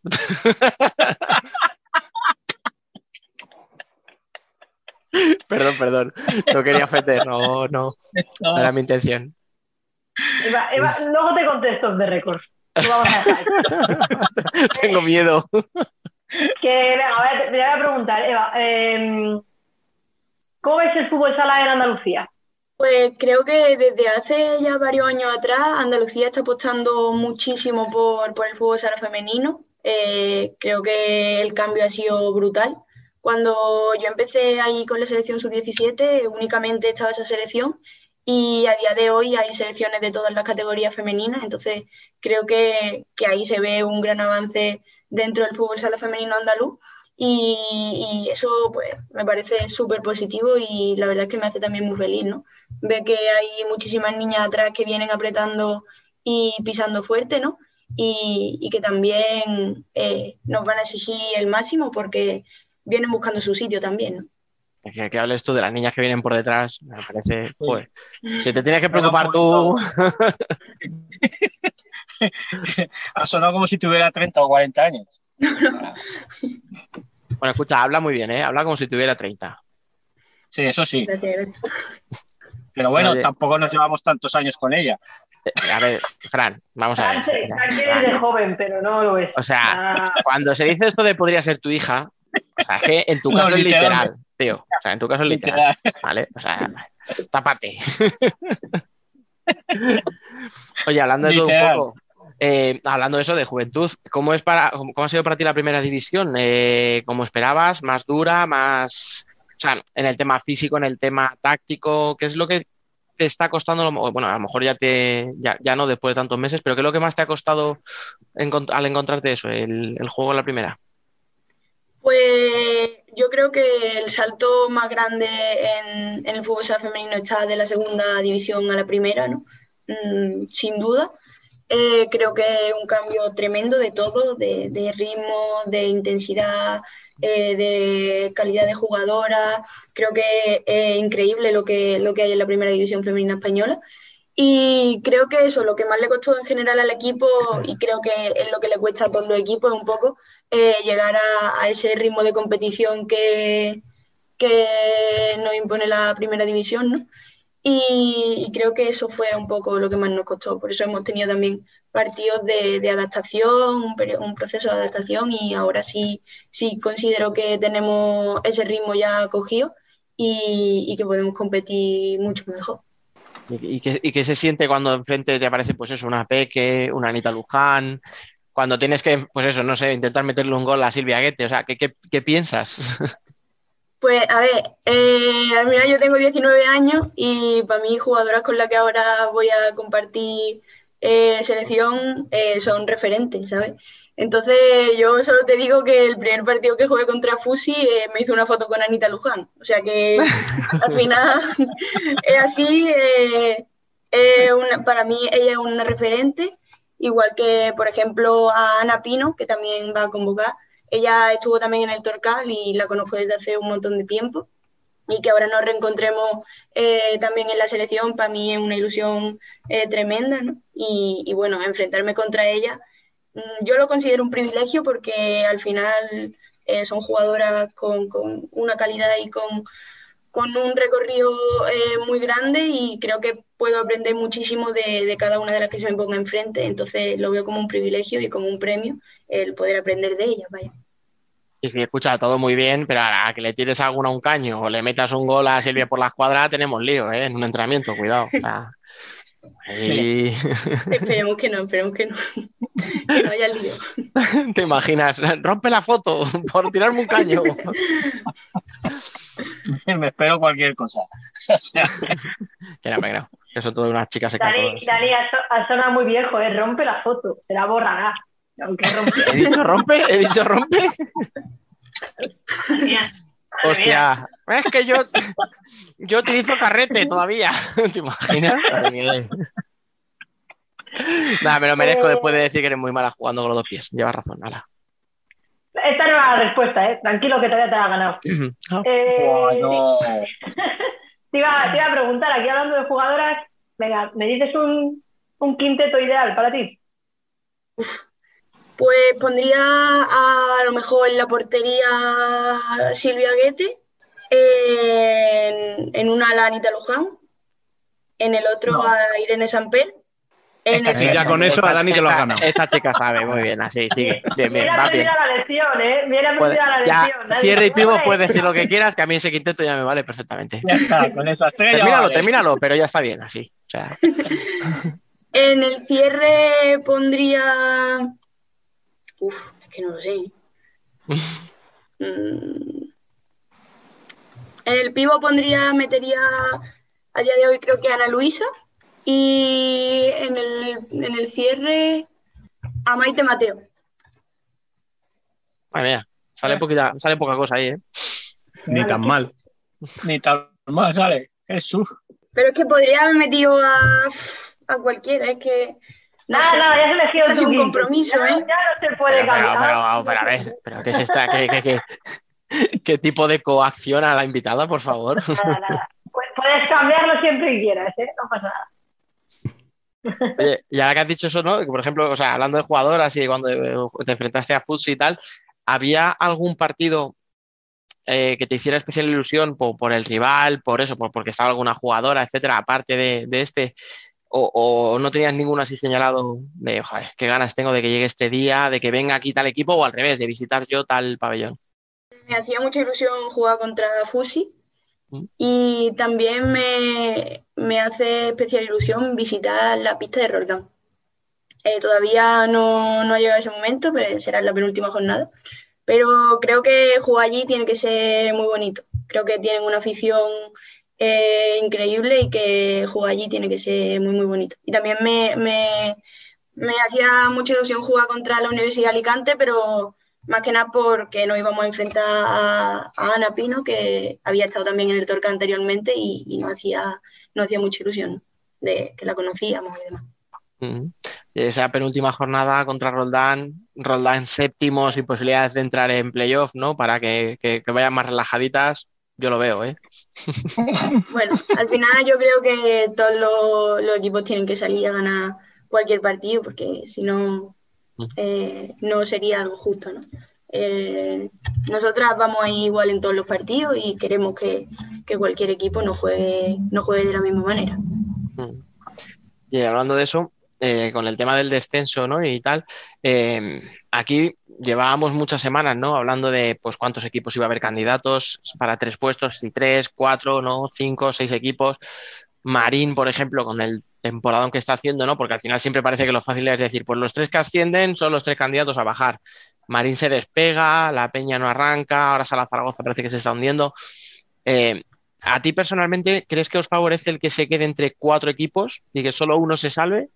¿O, o te hubiera gustado que hubiera implicados, pues no sé, seis, siete equipos por el descenso? Eh, yo creo que sí, que Marín ya se fue, Leganés se fue también, pero eh, todavía confío en que tenemos la posibilidad de salvarnos y bueno, al final los cuatro equipos que tú has dicho, quizás metería también a Majadahonda, que eh, está solo a tres puntos de Zaragoza. Y al final también es, es poca, poca diferencia de puntos. Y bueno, son cinco equipos, tendremos que luchar por lo que hay y no imaginar qué podría haber pasado, porque si no, eh, es más. Bueno, Alba te preguntaba antes eh, por tu quinteto ideal. Yo te voy a preguntar ahora. Por uno Por de mis quintetos ideales. Claro, o sea, le ha Bueno, costado y- claro, y- vale. es que Es que, es que Vaya marcaje, ¿eh? ¿Has visto? Ni en la pista. ¿Cómo soy yo, eh? ¿Eh? Yo ya digo, quería preguntarte, y teniendo en cuenta que vais a ser eh, los jueces, muy probablemente, de, de ese playoff, por esos dos equipos extra que van a entrar en el playoff, aparte de Futsi y Burela, porque yo creo que a esos dos los damos ya por metidos, ¿no? yo creo que van a ser Fusi, eh, Burela y creo, o al menos lo no sé lo que creo, eh, Pollo y Melilla. Mira, Este, este lo ha tenido más claro que el quinteto, ¿eh? Sí. Eh, a lo mejor he patinado, pero no sé. Lo que ahora mismo me dice la liga es que la dinámica que llegan es bastante positiva y creo que pueden ser dos candidatos al playoff. Escucha, que va muy buena, yo lo he dicho, que, que- que habla como una veterana. Pollo va tercera, Melilla va quinta, ¿quién va cuarta? Móstoles. ¿Con quién juegan este fin de? Con Móstoles. Está todo muy bien hilado. Pero Es que Dani lee entre líneas. Dani, no lo expliques, que había quedado perfecto. No, pero escucha, a ver, no voy a, no voy a insultar yo ahora a nuestra audiencia, pero joder, por si acaso alguien no había leído ahí. No, no, pero escucha, eh, las tendencias es verdad que son lo que son, claro. Sí. Sobre todo, ¿verdad? Que ya quisierais vosotras, pues tener esa cosa de decir, llega el invierno y bueno, pues nada, me traigo Mandiña y Ana Luisa, a dos cualquiera. Es que Hombre, así, para no ir para arriba, ¿eh? Ya ven. Pero bueno, Ah, ahora. son, dos- son dos fichajes cualquiera. O sea, tampoco. Es que hayan resuelto nada. Escucha. Y ahora, y ahora ya que esto no, esto no lo contestes, ¿eh? porque aquí sí que te meterían un fregado curioso. Pero es como si ahora, en vez de Torcal acaba bajando a segunda, ¿cuánto se van a pelear por Eva González? Ah, pues es que ahí está, o sea. Yo te digo, tú no contestes, ¿eh? O sea, tú no digas nada. Gracias, gracias. Pero claro, o sea, capitana de la sub-21, internacional absoluta, pues Torcal, que esperemos que no, porque es un equipo que nos cae muy bien y como ha dicho Fran, llevamos desde el principio de temporada viendo sus partidos y resultan súper entretenidos. Pero si acaba pasando, pues ahí, ahí yo ya veo a muchos buitres acechando. Y como vuelvo a insistir, tú no contestes, tranquila. Preguntar otra cosa, para que no tenga Si que... no, tienes, si no tienes representante, Dani que en un momento te hace de representante. ¿eh? ¿Has visto que en un momento? Bueno, no, a ver, si tiene problema de representante, equipo le buscamos enseguida. Por eso no hay problema. Además hemos abierto puertas, ahora somos internacionales, también hablamos con Italia, o sea, escucha, que no hay problema, ¿eh? Lo que sea. Bueno, va. Hasta puedo hacer las maletas para viajar. Eh, claro, sí, sí. Escucha. No, yo, yo, por mi parte ya te voy a hacer ya la última, después de ponerte en ese compromiso, que no quería, pero me, me ha venido así de medio lado, lo siento. Eh, si, sin, sin, pensar en lo que va a pasar en el futuro, es decir, o sea, dónde vas a estar tú personalmente, de lo que le va a pasar al equipo y tal, pero ¿dónde te ves en el futuro? O sea, a nivel personal. Pues la verdad es que yo lo, o sea, mi principal objetivo es seguir disfrutando del fútbol sala y estar donde, donde sea más feliz, ¿no? Eh, ahora mismo, a día de hoy, soy feliz aquí y por eso estoy aquí. Y yo siempre quiero ir tirando para hacia donde me haga feliz, ¿no? Entonces, no sé dónde será, no sé con quién será, pero, pero tengo claro que donde esté quiero ser feliz y quiero seguir disfrutando del fútbol sala tanto como lo estoy haciendo eh, hasta ahora. Muy bien, muy correcto. Sal ah, sí, sí, así ah, sí. No, mucho mejor que lo otro, que el otro sí que era un fregado. No, no, mucho mejor así. Bueno, eh, aunque podríamos estar toda la tarde hablando contigo, eh, somos conscientes de que tendrás cosas que hacer, probablemente mucho mejores que estar aquí aguantándonos a nosotros. Así que no vamos a robarte más tiempo. Muchas gracias por haber pasado por aquí. Todo lo mejor en lo que queda de temporada con Torcal y muchos éxitos en el futuro. Y ya sabes, a partir de este momento, Futsal Corner es tu casa, así que cuando quieras pasa sin llamar. Muchísimas gracias por invitarme. Ha sido un placer estar aquí con vosotros y compartir este ratito. A ti, Fran. Mira a, ver, mira a ver que cada vez que viene alguien aquí, la jornada siguiente marca. A ver si es verdad. A ver, escucha, claro, te cuento aquí un poco para que sepas antecedentes. Cuando invitamos a alguien, a ese alguien le suele ir bien. Cuando hablamos viendo un equipo, o sea, hace dos semanas dijimos, Móstoles está como un tiro. Pues Móstoles dos derrotas consecutivas. Y así te podría poner un montón de ejemplos. O sea. Pues habéis dicho que el Torca gusta mucho, ¿eh? Ya, pero mira. Es que claro, lo dijimos desde el primer día. Eso es, lo llevamos diciendo todo el día, toda la temporada, entonces normal. O sea, la culpa de quién es nuestra, si es que no falla. Sí, sí, sí. O sea, el que, el que os haya costado tanto cogerle el pulso a la competición no es por el hecho de debutar en primera, era porque dijimos, qué bien juega Torcal. Y claro, a tomar por saco. Bueno, pues a ver si cambiamos la historia y ahora vamos para arriba en vez de para abajo. pero eso es eh, fácil, ya no nos gusta Torcar. Ya está. No, por favor, no sale. no, pero es que tiene que salir del corazón, claro, Fran, ya lo sabes. Es, natural, tío, ya lo hemos En fin, Fran, eh, te dejo que disfrutes de la playa. No, hoy, aquí playa precisamente no. No, no, sí. Tenemos aquí. está chispeando. A ti, Alba, eh, disfruta de lo que sea que se disfrute por allí. ¿Dónde estás? Pues hace, hace 20 grados, así que casi casi estoy en Canarias. Uh. No digo más. Pues nada, vete a la playa tú. Aprovecha. Sí, a la playa de Bruselas. al canal voy a ir. y a ti, Dani, eh, disfruta de perderme de vista ya de una vez. Sí, tío, porque me aburro un poco, pero bueno, ¿qué le vamos a hacer? Es el peaje que hay que pagar por pasármelo bien en el podcast.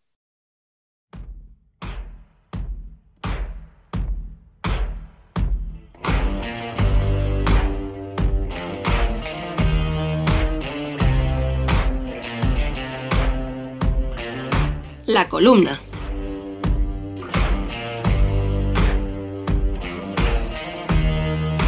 La serie El tiempo que te doy de Netflix cuenta en un nuevo formato, algo que tantas veces hemos visto en la ficción y también cada vez más en nuestro alrededor.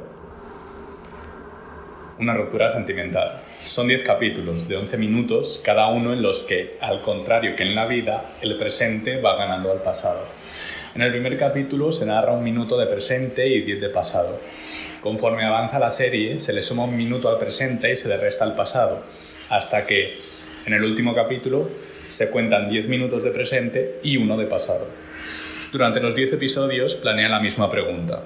¿Compensa la felicidad de unos años por el sufrimiento posterior de una ruptura? Lo que se aplica al amor se puede aplicar a casi todo, sobre todo al fútbol sal. Hay flechazos entre clubes y jugadores y entrenadores. Se flirtea y comienza el periodo de adaptación. En el fútbol sala las relaciones pocas veces son duraderas. Los One Club Men recuerdan a los matrimonios de hace años, que resistían tornados y tsunamis. Puede ser que el jugador o entrenador no haya cuajado nunca, que el interesado prefiera dar un paso más, que el club quiera hacer caja o que, después de que te fuera genial, de repente se torciera. Un poco como la serie de Netflix.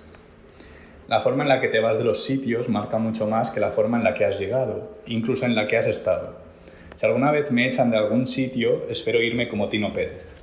Los directivos decidieron aplicar ese mantra que dice que más vale un final con horror que un horror sin final. Él se irá después de haber logrado alzarse con un póker de títulos cuando Inter afrontaba la marcha de Jesús Velasco con una reducción de su presupuesto. Cada día cuesta más ver despedidas como la de Tino Pérez, siempre elegante. Incluso me atrevo a decir que desde su llegada todos somos un poquito más interistas. Todo lo que rodea la pelota tiene lo peor de los amores tóxicos, celos, puñaladas, infidelidades, intereses económicos. La lección que nos dio Tino en rueda de prensa, evidenciando que no ha sido decisión suya, es que el pasado no tiene que verse malogrado por el presente. Poco ha importado que Inter firmara su peor primera vuelta. Él ha sido fiel a sus principios y a su ideario. Aunque el minuto del presente no fuera bueno, el pasado claramente compensaba a ambas partes. A veces las cosas no acaban bien, pero el final es un solo instante, que no puede echar por tierra toda la trama. Un mal desenlace puede estropear una película, pero en la vida no dejemos que un mal destino nos arruine el camino. Y hasta aquí nuestro vigésimo séptimo de esta tercera temporada. Como siempre, gracias por estar ahí una semana más. Recordad que estamos a vuestra disposición en redes sociales, que podéis leernos en futsalcorner.es y vernos en nuestro canal de YouTube. No olvidéis que podéis también uniros al debate en Telegram, donde ya charlamos animadamente un centenar de futsaleros. Nosotros volveremos el martes que viene. Hasta entonces, y como siempre, sed felices.